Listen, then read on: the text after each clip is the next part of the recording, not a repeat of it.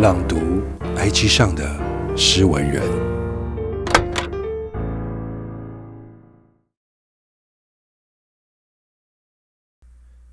二零二二零二一六，后来的我在入眠前总得依靠酒精。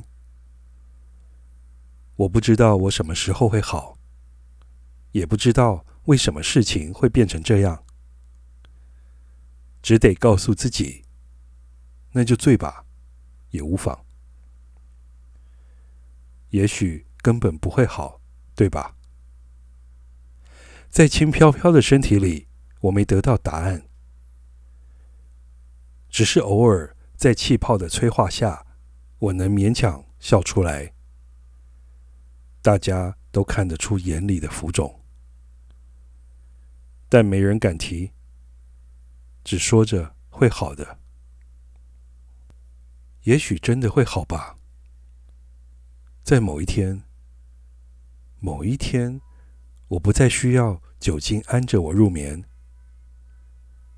某一天，我的微笑不需要大麦来支撑。某一天，心里的苦涩。